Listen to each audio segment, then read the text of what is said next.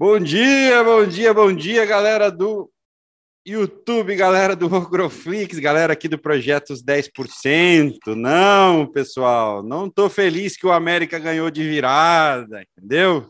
Esse título foi um tiro no pé, mas é isso aí, pessoal. De virada é mais gostoso. Começamos um dia super tenso, ontem uma manhã super tenso. Antes mesmo, da, antes mesmo das nove horas já tinha aqui mensagem no privado, já os grupos, todo mundo desesperado.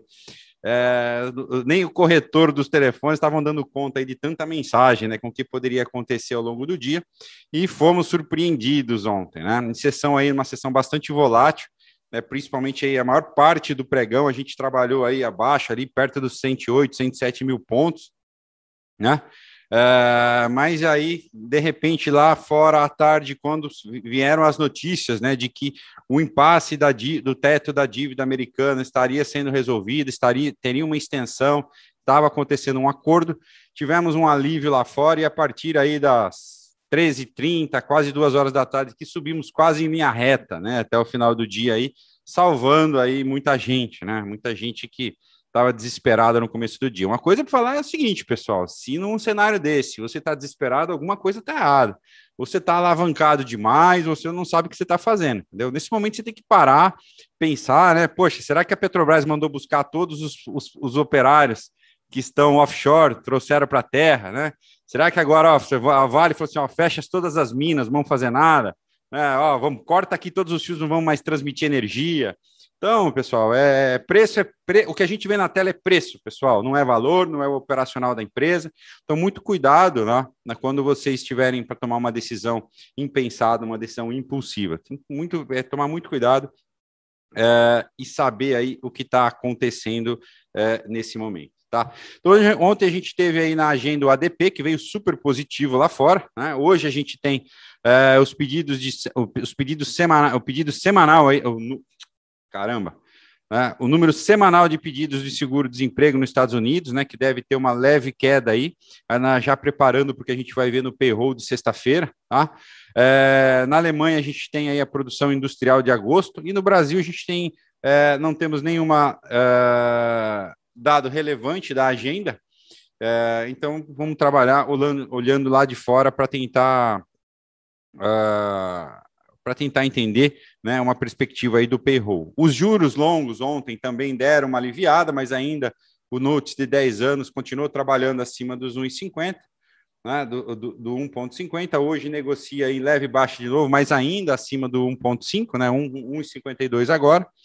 Uh, ainda estamos com o feriado na China. Começa a China volta a operar, se não me engano, falha essa é da madrugada de hoje para amanhã agora, tá? Então amanhã a gente começa a ter dados da China novamente para entender o que vai acontecer lá e os olhos passam a se voltar é, para a Ásia, tá? Então lá fora, né, Wall Street acabou fechando positivo, tá? Uh, Dow Jones subiu aí 0,3, S&P subiu 0,4 e a Nasdaq aí 0,57.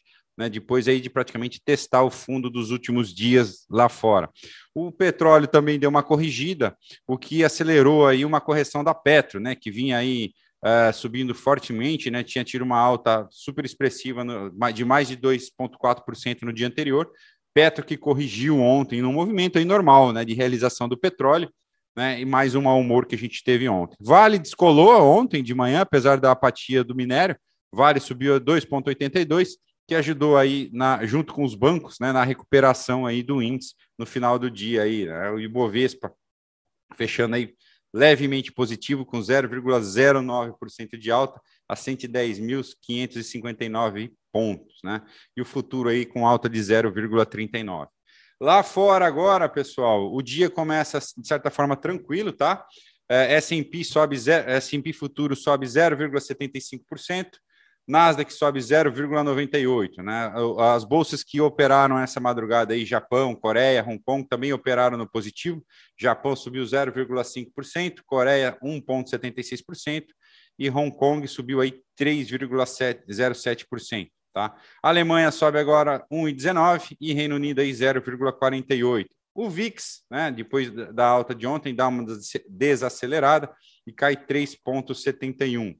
O DXY opera aí quase estável, caindo aí 0,08%, talvez aí um leve alívio né, localmente aqui para o dólar, que vem sentindo a pressão aí do aumento da inflação, de toda essa questão fiscal aí, pressionar, além da pressão local, né, por conta aí do fiscal, vem essa pressão lá de fora com, com o dólar subindo bastante, tá? É, o petróleo também corrige, continua a sua correção hoje, mas o Brent ainda negocia acima dos 80 dólares. É, o contrato futuro do Brent negocia agora 80,2, né, uma queda de 0,6 e o, e o WTI, o West, West Texas Oil, né, é, negocia com uma queda de 0,38, uh, desculpa, 0,86 a 76,2 dólares, tá, pessoal? Então, o bom humor ontem, a virada veio lá fora, quando a possibilidade aí da extensão uh, do teto da dívida uh, americana, pelo menos jogada aí até dezembro, uh, aliviou né, o, o, o, temor aí de que as coisas estourassem uh, até, o, uh, até o final de semana aí, que sábado praticamente era, era, era o limite, né? Mas ainda está difícil, né, entender. É, isso ainda vai gerar bastante discussão, não é uma unanimidade, a fala do presidente Biden, né, de que, que queria ali fazer a aprovação via mecanismo de reconciliação, né, sem os votos dos republicanos, ainda ela não é aceita nem pelos próprios democratas. É, então entraremos num, num, período aí de novo, né, de muita negociação para ver o que vai acontecer aí, tá? Sem uma alternativa para aumentar o teto da dívida aí, mesmo com, dessa forma temporária, né? O Tesouro Americano aí calcula que vai ficar sem dinheiro para cumprir aí as suas obrigações daqui a menos de duas semanas. Então podemos ter no radar essa discussão, esse assunto pesando em breve novamente na bolsa aí, tá? Uh, os juros locais ontem aqui deram uma arrefecida, mas ainda está difícil aí, né? Uh, para acreditar que vai haver uma, um, um, alívio dos juros, né? Já que o BCE não tem muita está é, tá, sem muita alternativa para tentar driblar aí a questão da estagflação né, é, aqui no Brasil. Tá? Uh, que mais que a gente tem? No cenário corporativo, pessoal, ontem a gente teve o destaque aí para a. Deixa eu pegar aqui só um minutinho, abrir meu, meu profit aqui. Pegar minhas janelas de cotação, valuation. A gente teve um dia uh, de recuperação aí para as varejistas, né? Tem acontecido muito, é, são os papéis que estão apanhando bastante por conta da inflação, da alta dos juros, e quanto mais eles mais apanham em qualquer movimento de virada, né, os investidores aí, os traders correm para tentar pegar uma possível reversão nesses papéis aí. Então, ontem, destaque ficou aí para americanas, né, tanto a MER3 quanto o LAME, quanto o LAME, junto, é, que junto com um bom humor geral do mercado, tivemos a, a, a, notícia aí de que o CAD né, aprovou aí a aquisição da, do Hortifruti, né, aprovou, uh, estava em discussão ainda, estava em análise, mas houve aí a aprovação da, por conta do CAD, o que aliviou aí uh, a pressão e ajudou a puxar todo o local. Deixa eu ver se eu tenho alguma ressalva nessa aprovação. Uh, Não, não, não temos nada, então foi isso acabou puxando ontem, né? Isso acabou recuperando aí Magalu, que sub, afetou o setor de varejo como um todo, né? Magalu subiu aí 5,7, a Mer 3 subiu 7,3, Lame subiu 5,5, né? e Via Varejo aí 3,44, tá? Destaque também para as ações uh, da Rumo, né? Foi a única do setor que subiu, a empresa aí é, avançou depois que teve a divulgação das projeções de, de avançar aí com a nova ferrovia no estado do Mato Grosso, rumo aí que acabou figurando aí como a segunda maior alta no Ibovespa, tá? É, no setor aí, no, no, lado de baixo, a gente teve Braskem, né? Depois aí de ter alguma, algumas semanas ter batido, está negociando aí acima do seu topo histórico, vem corrigindo, normal aí, é uma correção no movimento normal, uma, talvez uma migração para papéis que estejam mais descontados no momento. Né? E entre as baixas ainda figurou mais um dia aí o Banco Inter, né? Caindo uh, as units 3,10% e as, uh, as preferenciais 3,17%, tá? Uh, no cenário corporativo, a gente não teve mais nenhuma notícia, né? Raizen aí anunciou uh, uma joint venture né, de energia com o Grupo Gera, né? Um investimento de 212 milhões por participação no grupo aí, fará um aporte aí já de 106 milhões, tá? Então, a Raizen seguindo aí é, a estratégia do IPO, né, de fazer o investimento e buscar o M&A aí, como, como já havia sido comentado. Pessoal, então, sem muito destaque hoje, tá? Muito cuidado aí também com essa virada. Lá fora tá forte.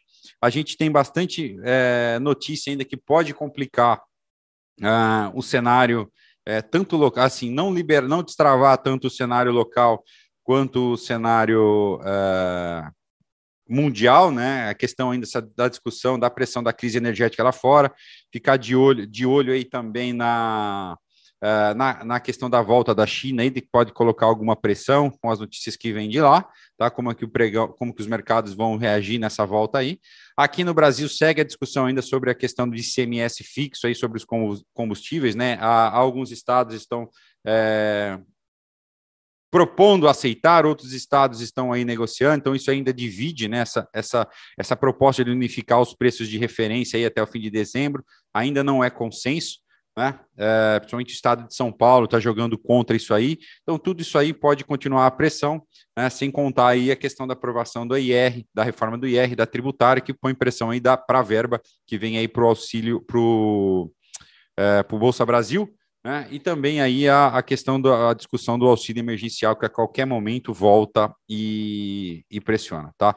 É, o Guedes foi convocado né, para, para depor, vamos falar assim, no, no frente ao Senado, deixa eu só pegar aqui, mas a gente não tem os dados, a data ainda de quando o Guedes foi. Uh, deixa eu pegar aqui se eu tenho a data ou não tem data. É, não, aqui, tá? Então, o, o, Guedes foi convocado aí, né? Foi uh, por um placar na Câmara ontem de 310 votos contra 142, né? Foi aprovado aqui o, a convocação do ministro, por uma oitiva do ministro Paulo Guedes, para explicar no plenário da Câmara, da Câmara a questão das offshores, né? Então, isso aí a gente começa a ficar de orelha em pé também, não tem data confirmada, tá? Mas começa a ficar aí se pode é, surgir alguma coisa aí para aumentar o desprestígio, né?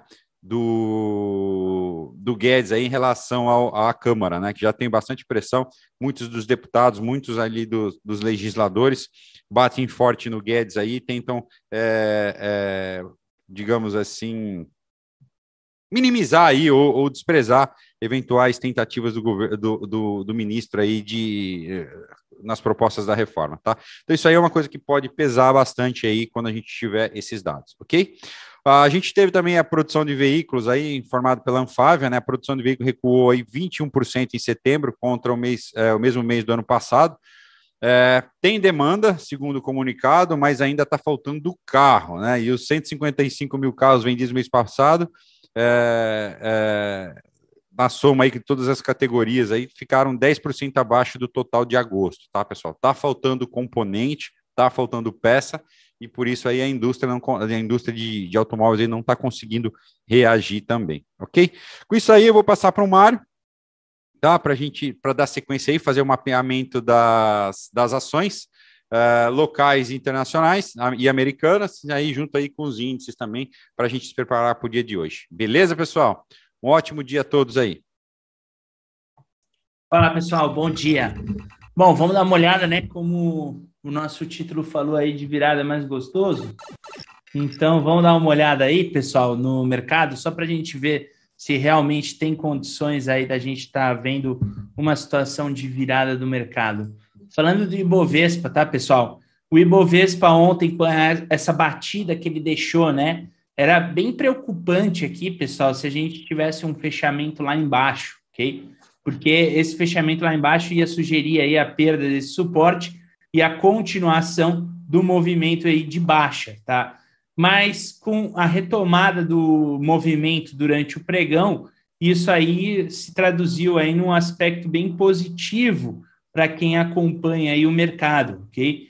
E muitos papéis que a gente acompanha dentro do mercado, que são papéis que estão esticados, né, eles começam a soltar ali algumas coisinhas que de repente pode dar uma virada, né? Então, ontem mesmo, a MER 3, que é um dos papéis aí que mais caiu aí durante todo esse período, né, pessoal? Vem caindo forte aí a MER 3, tá? Ontem acabou deixando aqui é, um red bar takeout nesse movimento, tinha um arame aqui sendo rompido, e a gente vê aí a sua situação de é um primeiro evento, né, buscando aí uma possível reversão.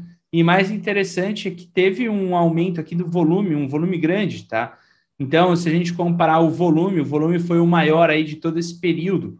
É, daqui em diante, se ele começa a fazer um pivô aí para cima, a gente pode ter uma situação de reversão no papel.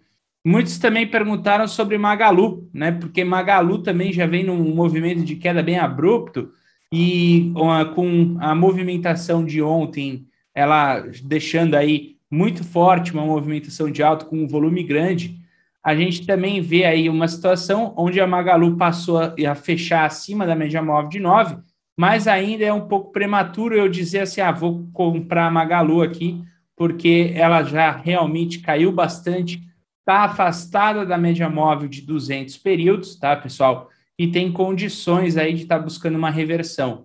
Sim, de fato, ela está afastada, teria condições aí de estar tá buscando essa reversão. Mas, por enquanto, a gente ainda seria um pouco prematuro, né? A Siri 3 é um papel também que a gente ficou acompanhando ontem, porque nessa movimentação da Siri 3, tá, pessoal? Ela chegou a romper aqui esse suporte, não tinha o devido OBV ali rompendo a mínima anteontem, e ontem com essa movimentação, se hoje ela trouxe uma movimentação de alta, a gente tem um padrão de reversão aí dos seus candlesticks, mostrando aí uma possível retomada aí de um repique. Então a Siri foi um destaque para isso, né? MRV3, ela também é um destaque dentro dessa movimentação, depois de uma queda abrupta ontem ali, deixando um possível sinal de fundo. Mas esse sinal de fundo, como eu venho falando aí, pessoal, pode ser ainda um pouco prematuro. Então, a gente tem que tomar bastante cuidado, tá? A Petrobras, para quem acompanhou a movimentação de Petro aí, pessoal, ela tem um grande breakout. Desse breakout, ela tem o rompimento aí do seu topo e agora fazendo um pullback. Então, desse pullback, se eu consigo ter uma saída ali para cima da Petrobras, ela indica aí movimentação de continuação de alta. A Vale 3, por enquanto, pessoal, ontem, aparentemente, aqui a gente tem um fundo simétrico, né? Pode ser considerado até um fundo duplo. A partir desse movimento, eu preciso ter um pivô 1, 2, 3 de reversão. O fato dela ter fechado acima da média móvel de 9 já é um sinal bem positivo. A partir de agora, eu tenho que buscar um pivô na reversão para tentar pegar, de repente, a retração desse movimento ali nos 86 ali para Vale. Para quem está acompanhando o Bradesco, o Bradesco ele também está soltando sinais aí, pessoal, do 1, 2, 3 aí de reversão. Então, desse movimento de Bradesco, já deixou um fundo. Desse fundo, a gente já tem o pullback na média móvel de 20.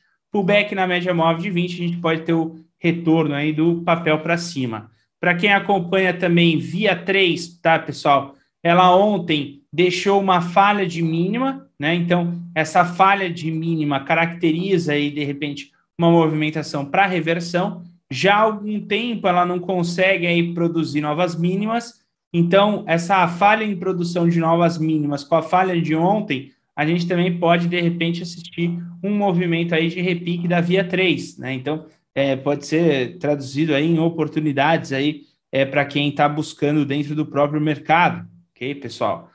É, nos demais papéis, a gente viu aí, basicamente, muitos deles trouxendo esse movimento aí de falha nas mínimas e possível reversão. Tudo vai depender muito do pregão de hoje. O pregão de hoje é bem positivo lá no mercado americano, né? A gente vê o mercado americano subindo aí forte e os, a, os ativos brasileiros negociados lá na bolsa americana nesse momento sobem, né, pessoal? Nem, nem todos ali subindo forte, mas o EWZ sobe 1,5, Petrobras caindo 0,2, mas ainda é muito cedo, né? Pode ter uma mudança. Vale subindo 2%, Itaú caindo menos 1%, mas também não é muito cedo. Bradesco subindo, Ambev subindo. Então, a gente tem aí uma movimentação para o mercado aí de hoje é, generalizada de alta até o momento, ok?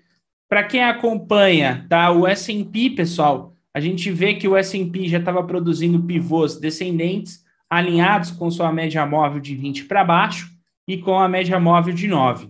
Com essa movimentação que o S&P está fazendo hoje, caso ele fure aqui a média móvel de 20, produza um 1, 2, 3 aí para cima, tá, pessoal? Na verdade, ele já tem um 2, 3 aqui dentro desse movimento para reversão, mas eu gostaria de ver um gift, alguma coisa sumindo aqui acima da média móvel de 20, para ele estar tá voltando ali para sua situação de topo. A gente tem aí a reversão do mercado e aí termina aquela fase que a gente falou de correção aí dos meses entre setembro é, pegando aí agora o comecinho de outubro. No Nasdaq Futuro, ele que tem um pouco mais de volatilidade, é, também né, um pouco mais afastado na média móvel de 20, a gente ainda tem que ter a situação dele estar tá saindo na média móvel de 20. Ontem eu tracei para o pessoal que o Nasdaq Futuro rompendo essa máxima aqui, ele dava compra, né? E o alvo seria a média móvel de 20 períodos. E ele rompeu isso aqui mais ou menos umas 9 horas da noite e segue firme, tá, pessoal? Então, a gente tem o alvo ali na região da média móvel de 200 períodos, e nessa situação a gente está vendo aí também um repique aí para o Nasdaq futuro nesse movimento.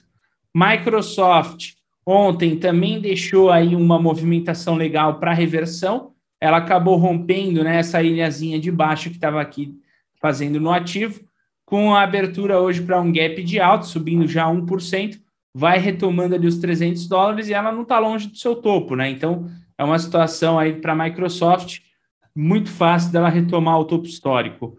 A Apple, que depois de toda a correção ali, pessoal, que a gente estava vendo da Apple, deixou também ali uma falha nessa mínima e hoje abrindo um gap de alta, traz um contexto também de uma possível reversão, ou seja, os papéis eles estão querendo sair forte. A Tesla, é um papel que se destaca muito para a gente. A gente que vem comprado na Tesla, tá, pessoal? Desde o rompimento ali, Tesla, ela trouxe padrões para compra nesse último também. Ela também é destaque e está subindo no pré-mercado. A gente tem alvo para Tesla lá na região de 920 dólares, ou seja, uma movimentação aí bem positiva aí para o caso da Tesla, né? Muito se falou do Facebook, tá, pessoal, essa semana. É, só lembrando que o Facebook tá, é, na internet, perdeu não sei quantos bilhões, não sei o que lá. É, o mercado todo perdeu, né? Não foi só o Facebook, uma exclusividade do Facebook, ok? É, enquanto o mercado todo estava caindo 2%, tá, o Facebook caiu 4%, ele contribuiu um pouco mais para a queda, mas todo o mercado perdeu valor essa semana, né? Com a queda ali da segunda-feira, que foi um dia bem negativo para o mercado geral, ok?